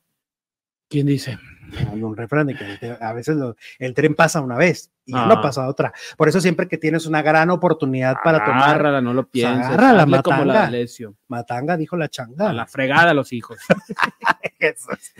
Bueno, y luego por otro lado, Luis Fernando Peña, fíjate, este actor que mucha gente ubica por Amarte Duele y por algunas telenovelas también, ha hecho muchas telenovelas también, pero lo más significativo siento yo que es la película mexicana Amarte Duele. Ujú. ah, sí, claro. Este. Pues acaba de, acaba de sacar un video en sus redes sociales diciendo que durante muchos meses tuvo ansiedad, tuvo gran estrés, lo tuvieron que hospitalizar, la pasó terrible, ¿Por? este, pues la salud mental, la salud mental se vio, se vio afectada y, y le fue muy difícil Pero de la nada o por trabajo o por, por estrés. Ah. O sea, eh, acuérdate que la ansiedad y el estrés, aparte, son primas hermanas de la depresión Ujú. según dicen, des- si, si pasas mucho tiempo sin- teniendo ansiedad, es muy probable que en algún momento llegue la depresión. La de verdad, no de cuando dices, ay, estoy deprimido y que no estás deprimido, simplemente estás este, cansado o estás triste. O no Pero la depresión como tal es una cosa muy complicada. Eh, entonces, Fernando Peña, pues parece que va saliendo de, de este problema, pero qué fuerte, porque pues u- este, un actor que además siempre está vigente y de repente tener que parar su vida laboral por esta cuestión, qué rudo, Ujú. qué rudo. A ver qué dicen. La princesa Susi dice, ya me cayó mal el capitán en el maleficio, ojalá que le dé chorrillo. A mí ya me cayeron gordos todos. ¿Cuál princesa. capitán? El capitán, pues es el que hace el trabajo sucio, el que mata, el que Ah, anda, ya, el el policía. que anda, anda el policía, el que anda fregándole la vida al, otro cura. Me imaginé un capitán de barco. Nah, sí, ándale. Te lo juro. Pues tampoco es amor, corazón salvaje. Ando en ácidos, me tomé real, cafecito. corazón Me tomé un cafecito. No, Ándale. sí se nota. Pues no que le dé chorrillo. Yo creo que en lugar de chorrillo, el Enrique de Martino se va a echar a varios. Y ¿Cómo que se los va a y echar? después los va a matar. ¡Ay, qué es! y yo no- así lo pensé y que, ¡ah, caray! ¿A poco ya tan open en la novela? Mira, se va- bueno, va a matar Ok. A Julián Gil, va a ser el primerito y va, Ay, a Julián nos lo va a matar. y va a tener una No, muerte. con el niño no. va a tener Con una el niño no. muy dolorosa, vas a ver. Ay, Al capitán. Ay, Dios. ¿A quién más? A todos los que lo han traicionado. Sí, porque lo están. A Julia. Oye, dame razón. ¿El Adrián Dimonte, el Jorge, sí mató a alguien o no? Mató a, Ruth. ¿Qué? La envenenó, se lo ofreció a él. Se volvió asesino ya. Sí. Pues sí, que sí, sí. siempre ambicioso, ¿no? Sí, y como Enrique de Martino hizo lo mismo con su mamá, pues él quiso emular a su papá Ay, y mató a- pero la, la diferencia es que Enrique de Martino sí amaba a su esposa. ¿Y qué diferencia y por eso- la mató? Por eso es un sacrificio. Pero este nomás baila, Ah. sí, tienen que matar algo que amen. O sea, este pudo agarrar a la Chupitos y matarla y. Exacto. ¿Cuál sacrificio? Pues, Ajá, no, ni la el conozco. caso. Entonces, mm, mm, la mató. Mm, ¿Cómo así? Y le van a echar la culpa a Carlos, el socio y amigo, Al que andaba detrás de ella. que aparte han- ya lo desfalcó con, con 6, 7 millones de dólares. ¡Ca! Sí, no, va a estar buena, oye, va a estar buena. Ya se va a acabar. Ya no Ya le faltan tres semanas. Sí. Esta semana se acaba golpe de suerte. Al ratito tengo una reunión por Zoom con muchos de mis compañeritos de, de los medios Ujú, para platicar con Nicandro Díaz. Ujú. Nicandro va a platicar con nosotros. Entonces, ya les cuento yo mañana el chisme. Oye, vamos a hablar Pero de. que al caso con el maleficio. Porque acabo de decir que se va a acabar golpe de suerte y se va a acabar el Ah, maleficio. yo es que yo me quedé con el maleficio. Conéctate, Gladys. Oye, Angélica Aragón.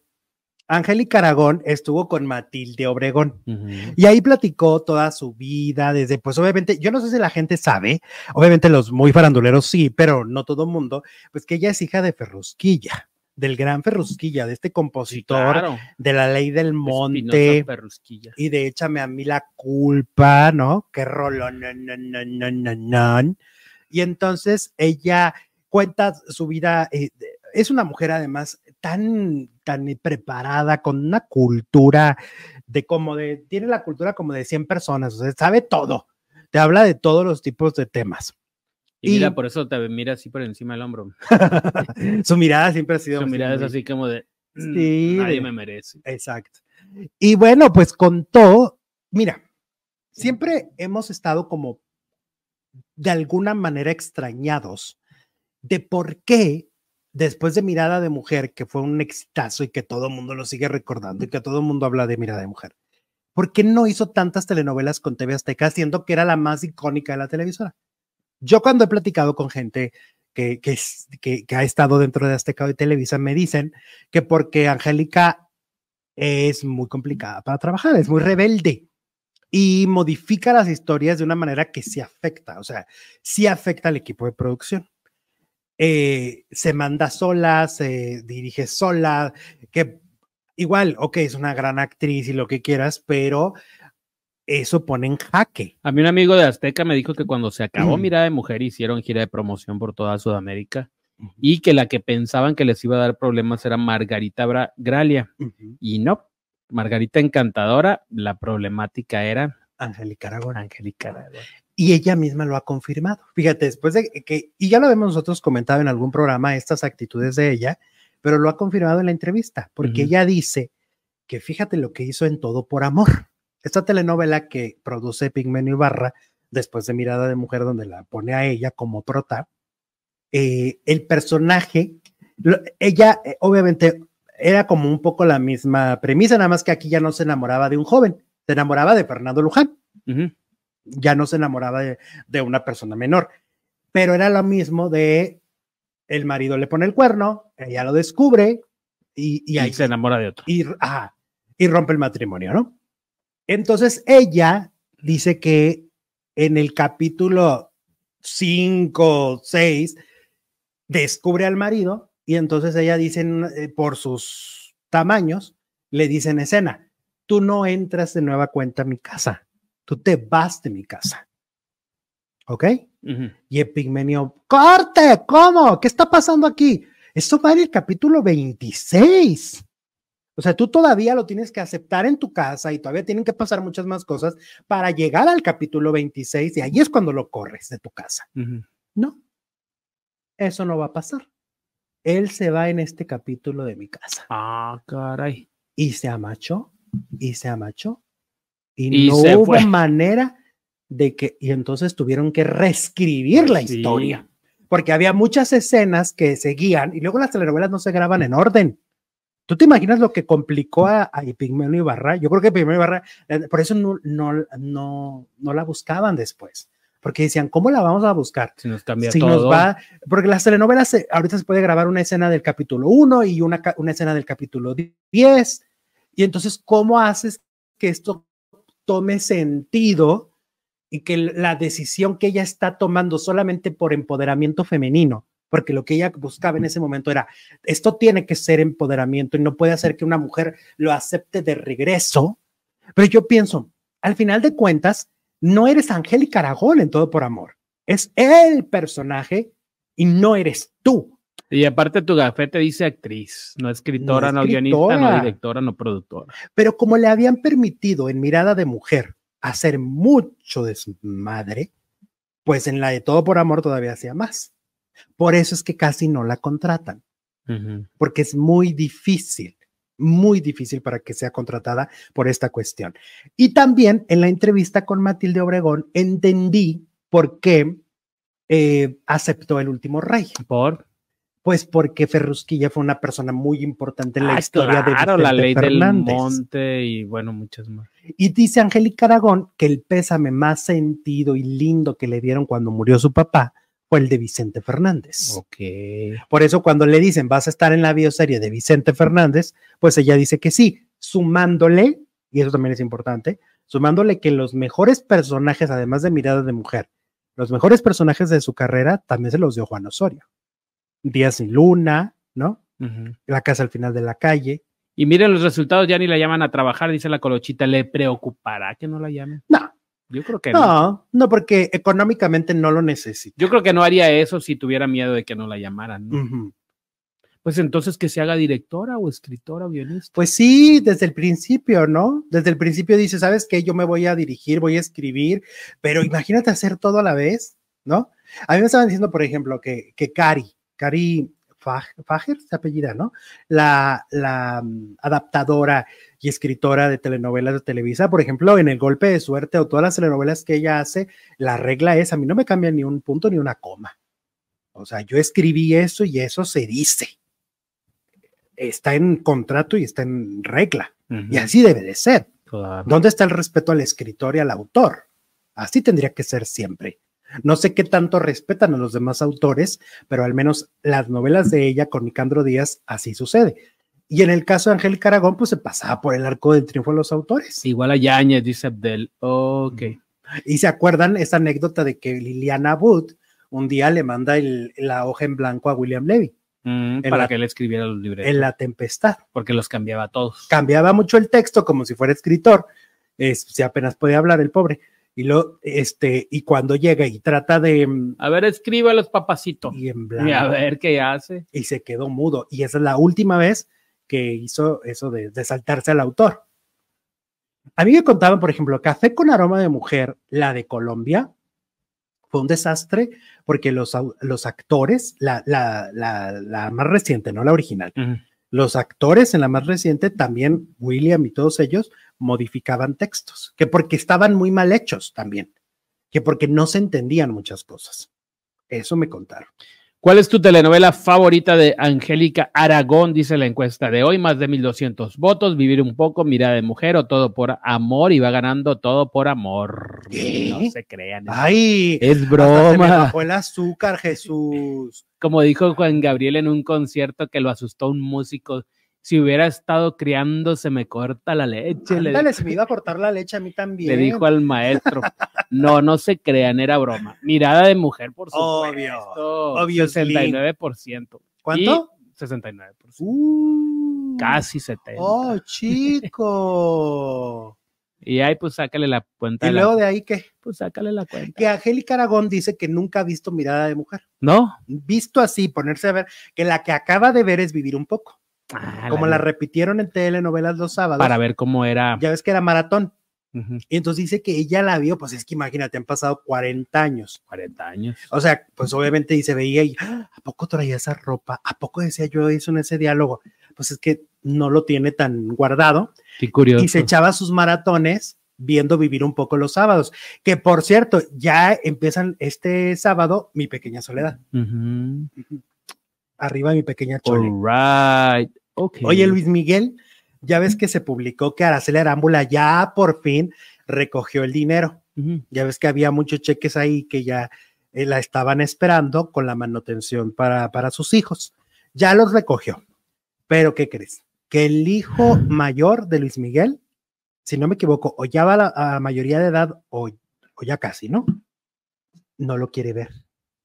Dinero Miguel. sí, papá no. Ajá. El papá no lo quiere ver. O sea, ya en este momento que tiene un poder de decisión, pues parece que Luis Miguel no ha fomentado una relación sana entre padre e hijo. Uy, le pasó lo mismo que con quiere. Luisito Rey.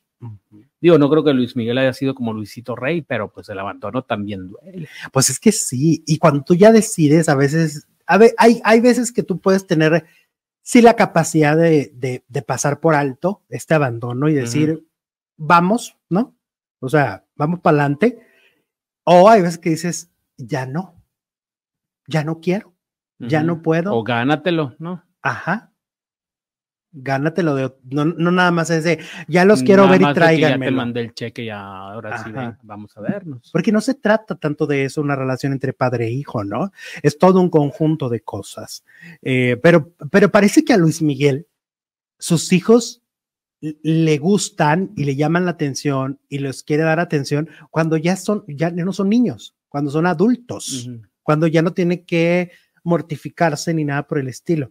Yo creo que más bien, por lo que entiendo, no le gustan las personalidades cuando son chiquillos, porque con el hermano pasó lo mismo, como que no se entendió y mejor se lo dio al, al asistente, ¿no? De Al críalo doctor. tú, ¿no? Críalo tú porque yo no puedo. Pero igual a lo mejor es... Bueno, pero pues en aquellos tiempos, pues era un adolescente él también, pues, medio entiende, ¿no? Ajá, Pero ahorita ya de papá, pues ya es diferente. pero con Michelle tampoco la vio de chamaquilla. Mm. la vio ya grande. Y ahora con esos que ya están más grandecitos también. Que hoy va a estar en Caracas, Venezuela, dice Anubis. Órale. Lucy Inés, hola hermosos, primera vez en vivo, siempre los veo en repetición. Me gustaría que me dijeran en qué plataforma está TV y novelas. Ha de ser tele- telenovelas, ¿no? Ajá, telenovelas está en las compañías de cable. Este, eh, no dice desde dónde nos ve, ¿verdad? Pero eh, eh, puede ser Easy, si estás en México, está Easy, está eh, Total Play. Total Play, Mega Cable, eh, y ahí la mayoría no la trae en, en el paquete básico. Muchas veces tienes que pedirlo como un extra. Pero pues ahorita te conviene porque mira, está Marimó. Está Marimó. Este, ya viene y yo compro esa mujer, mi pequeña soledad, etcétera. Es una gran, es un gran canal. Gran canal, la verdad. Bueno, por otro lado, vayamos con David Cepeda. ¿Qué dice Miguel Ángel Maldonado? Saludos, mi favorita CDP, la única que he mirado. CDP, cuando de puedas. Ay, CDP, Cuando Dios pueda. CDP, CDP, CDP. CDP. Y ahora sí me agarró. ¿Será de Angélica Aragón? Sí. Telenovela. Telenovelas de Angélica Aragón que Sí, sea. sí, una con CDP, cadenas de pasión, ¿no? Está adivinándole. Oye, vamos con David Cepeda que niega. Ay, no, que nos lo traduzca, por favor. A ver, alguien que nos eche la mano. ¿Qué es eso de CDP? CDP. Este. mm, David Cepeda se niega a admitir que tuvo una relación con Daniel Ahí Urquista. está, Cañaveral de Pasiones. Esto. ¿A quién le costaba escribir Cañaveral de Pasiones? David Cepeda se niega a admitir que tuvo una relación con Daniel Urquiza. Dice, no lo conocí. Ya ves que Elisa Beristain de Chisme No Like aseguraba que Daniel Urquiza le había dicho que, que, que, que chocaba carros, ¿no? Con- Ajá. Y entonces David Cepeda se enfrenta una vez más a estos rumores de esta supuesta relación. Era lo que decía un poco Ernesto D'Alessio en la entrevista con Mara, que pues se puede decir muchas cosas, pero pues pruebas no hay. Es que no hay ni una foto, ni un No video, ni un tweet, no hay nada. No, no. Él era el rey de las extensiones. Así se anunciaba en la televisión. ¿Lo recuerdas? Sí, como no. Bueno, pues ha generado una ola de especulaciones sobre supuesta relación con David Cepeda. Este hombre ya falleció, este hombre no vive. Según diversas fuentes, la presunta relación entre Urquiza y Cepeda habría comenzado en 2010, cuando eh, David visitó el salón de belleza para someterse a un tratamiento capilar. Sin embargo, este eh, presunto romance se habría mantenido en secreto y supuestamente debido al temor del rechazo familiar y social. Testimonios aseguran en Chisme No Like haber, visto a la pareja en diversos eventos públicos y que Urquiza eh, habría designado también a Cepeda como su principal heredero de su cuantiosa fortuna, estimada en 100 millones de pesos. Ay, no, pues entonces que lo acepte. No, pero que él iba a tocar el 80%, pero ¿a poco tanto dinero tenía? Ay, que, pues bueno. Nomás de las extensiones. Pues quién sabe. A pesar de estas afirmaciones, David Cepeda ha refutado tales versiones y ha expresado su malestar por verse involucrado en este, en esta escandalera. Dice, no lo conocí. Mi hermano, ustedes están bien aferrados con ese tema. Yo no lo conocí. No existe ni una sola imagen con esa persona. Fue lo que dijo David Cepeda, diciendo, pues no, mi ciela. Ahorita no, joven. No es cierto. En otra vida, como dijo la Castro. Ajá. Pero es que siempre se le ha relacionado, ya sea con este o con otro, con este señor, pues, que tuvo una muerte bien trágica, pues él mismo se Él mismo se, se tomó la decisión. tomó la decisión. Ahora, este, pues te digo, como, como lo cuenta Ernesto D'Alessio, finalmente dice, si no hay una imagen, no hay nada, ni un testimonio, como por qué me adjudican cosas que no son. Pues hasta ahorita no hay nada ni nada, nada. Pues no. Bueno, Solo entonces, palabras. cerramos con ese tema. Igual entonces. y pues Daniel Urquiza lo quiso presumir, ¿no? Pues es que igual, ay, mira, tú y yo conocimos un mitómano que ya está muerto. Ah. y esa persona sí. te contaba unas historias y te decía, no, yo anduve con este, pero yo era rico, pero yo era aquello. Entonces, ¿quién te dice que Daniel Urquiza también no era mitómano? Pues sí. O sea, ¿cuál es la posibilidad? También hay una gran posibilidad, no porque no, ya no se pueda defender y porque esté muerto, se le va a dar el 100% de credibilidad. Obvio, no, pues era persona. O sea, ¿quién te todos. dice que a lo mejor sí, él en su mente estaba enamorado de Cepeda y decía que andaba con Cepeda y decía, pues sí, compruébenme que no. Si decía que todo era oculto, compruébenme que no, decía él. Entonces, no caben muchas posibilidades. ¿Quién sabe? Nos vamos a la tercera transmisión, les vamos a dejar el cuadrito aquí, reproducir ahora. Los de Facebook vuelvan a entrar y el chisme no para, no se detiene Jesús. Regresamos. Estamos en la tercera transmisión del día con mucha información del mundo del entretenimiento. Producer Jesús Ibarra Félix. Hola Alex, ¿cómo estás? Qué milagro. Lunes 12 de febrero. Bienvenidas, bienvenidos. Saludos a todos los que nos escuchan en Spotify, en Facebook, en... Ah, es que ya les ponen los tres programas, ¿verdad? Ya estamos en los tres programas en Spotify, así que gracias de todo corazón por escucharnos. Ale, pues, ¿qué te parece que vayamos a hablar de Yuri, que justamente hoy dio una conferencia de prensa porque se presenta, inicia la gira en conjunto con Cristian Castro. Qué padre mancuerna. Yo siento que sí hace mucho sentido. Los dos son grandes baladistas, ¿no? Y grandes voces de este país. Me parece que va a ser algo como lo que vimos el fin de semana en el paso de Lucero y Mijares, así de increíble y así de espectacular. Como duelo de rubios, ¿no?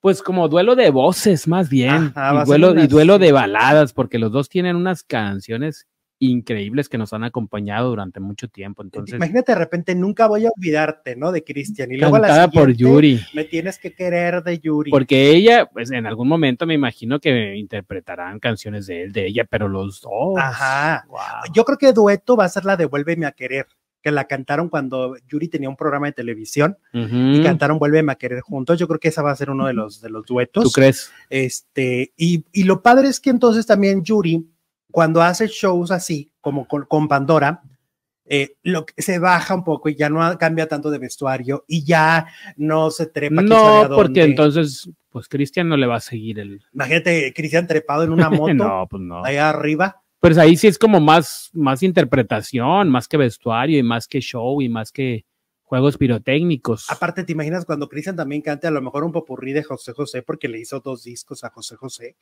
Y de repente Yuri cante el triste también, porque Ajá. Yuri canta el triste. en y el alguna de Juan. Gabriel, porque Cristian también le hizo Ay, no, no, disco no, no, a no. Juan Gabriel. Ay, me compras un pañal, ¿no? Ahora que se los vaya a ver. Pues te lo compras tú. No sé qué talla era. Entonces, ¿cómo ven? Este, Yuri y Cristian en gira están ya anunciándolo por todo lo alto. Hoy vamos a verlo en todos los medios de comunicación porque dieron conferencia de prensa. Va a estar padrísimo. Este, Ya están gira. haciendo ruido. Sí, sí, sí. Y bueno, fue con, eh, con la Chapoy, fue con la Chapoy y uno de los temas que tocó fue cómo su familia se destruyó por la carrera de Yuri. Y es que, pues, su, su mamá Dulce Canseco, ella decide que su hija va a ser muy famosa. No viven no nace ella en, el, en, en, en la Ciudad, de México, ya nace en Veracruz. Entonces hay que trasladarse, hay que cambiar de lugar. Su, su padre se queda en, en Veracruz, este, sus hermanos se quedan sin su mamá, o sea, literal, años por, por la carrera de Yuri. Y luego, esto es en los setentas, no había FaceTime no había eh, celulares con cámara para poder platicar y, que a lo mejor no te sientas y no tan había solo. dinero para hacer llamadas. Tampoco, pues si se robaba la carne. Se robaba la comida. Dulce Canseco se robaba la carne en los, en los supermercados. Fíjate, y el papá era doctor, médico, era doctor. pero estaba enojado y él Estaba lo que hace este señor es esta presión económica de no te doy dinero Eso en la, eso en la bioserie de Yuri estaría increíble de ver cómo fueron esos primeros años Claro. Con tanta de carencia. carencias. Porque ella misma lo cuenta, ¿no? Que llegaba desnutrida y un día se desmayó y Chabelo, o sea, había este, médicos ahí y, y les dicen, no, pues que esta, esta chamaca está, Está este, mal. deshidratada y este, ¿cómo le llaman cuando está? Ay, hay una Mémico. Ajá, eh, te- tiene anemia y entonces eh, Chabelo les empieza a dar dinero tanto a la señora, también Raúl Velasco, pues porque sí había mucho talento, pero no había dinero para mantenerse en Ciudad de México. Y lo más importante es que durante años se genera una herida familiar muy fuerte, porque los hermanos reclaman y dicen, tú me quitaste a mi mamá, ¿no? O sea, mi mamá por perseguir tu sueño, pero en realidad no era cierto, porque la- eh, era una niña, para empezar, tenía 11 años. Y la que quería que fuera cantante era la mamá. O sea, la que estaba insistiendo era el sueño frustrado de Doña Dulce, más que nada. O sea, no fue, un- no fue de que Yuri dijera, no, yo me voy a ir y me voy a ir porque es- Yuri no tenía ese poder. Era Doña Dulce Canseco. Entonces, ¿cómo se destruyó la, el, eh, este, la familia? Pues sí, se destruyó la familia de alguna manera y, y- y por eso las cosas se complicaron muchísimo después. Mucho, mucho, mucho, ¿no? Entre. Yuri y su familia. Mira lo que dice Yuri. Mi mamá cargaba una pistola para defenderme. Eso es como que era leyenda urbana, pero pues ya Yuri lo está aclarando Pues ya se supo. que sí era cierto.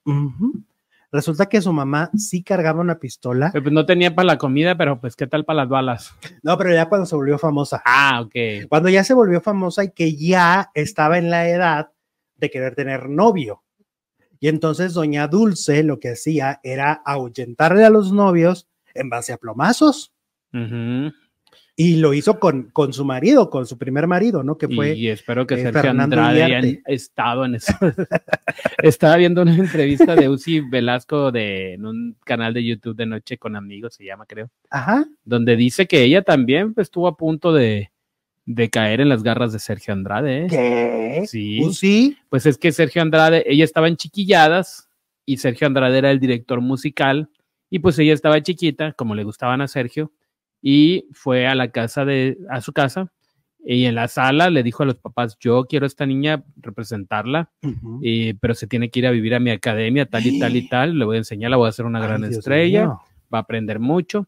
Y los papás le dijeron, ahorita no, joven, la niña está muy chiquita como para irse a lo que usted pretende, Sí, sí. nosotros le hablamos, pero que estuvo a punto. Pues es que, mira, cuéntala, hay, hay muchas leyendas urbanas ¿eh? de lo de Andrade, porque creemos hasta el día de hoy que sus víctimas son todas las chicas que conocimos al lado de Gloria Trevi. ¿no? Pero no. O sea, no fue que en 1989, cuando, cuando surge Gloria Trevi como la gran cantante, porque esa es una cosa que la gente no ha terminado de entender. No nace ahí. El- No, ya traía todo no nace ahí, traía un historial largo y por eso Gloria fue una de sus tantas Y estaba víctimas. vetado de Televisa, ¿no? Me decías. Sí, Aranza acaba de contar en el minuto que cambió mi destino que cuando, cuando ella ya está dentro, también porque estuvo unos meses ahí, este, le dicen, no, pues que él en Televisa está mega quemado y en Televisa no lo quiere ni ver y está vetado. Ahora que tú me dices que trabajaba en chiquilladas y que trabajaba, yo creo que en Juguemos a Cantar y todos estos programas, Seguramente anduvo en todo esto. Entonces. Estuvo en Alegrías de Mediodía, en, en, pues que ya había hecho cosas. en los... Por eso cuando llegó Gloria, pues Gloria fue la víctima, no sé qué número, Ujú. pero ni siquiera fue la número dos, ni la número tres, ni la número cinco. Seguramente fue una larga lista de víctimas antes y Gloria lo único que pasó es que fue su monedita de oro y fue su gran cantante con exposición.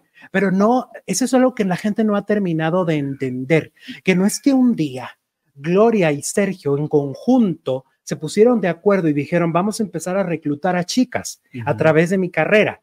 No es así. Sergio empezó su reclutamiento a principios de los ochentas y ahí Uzi Velasco lo está confirmando.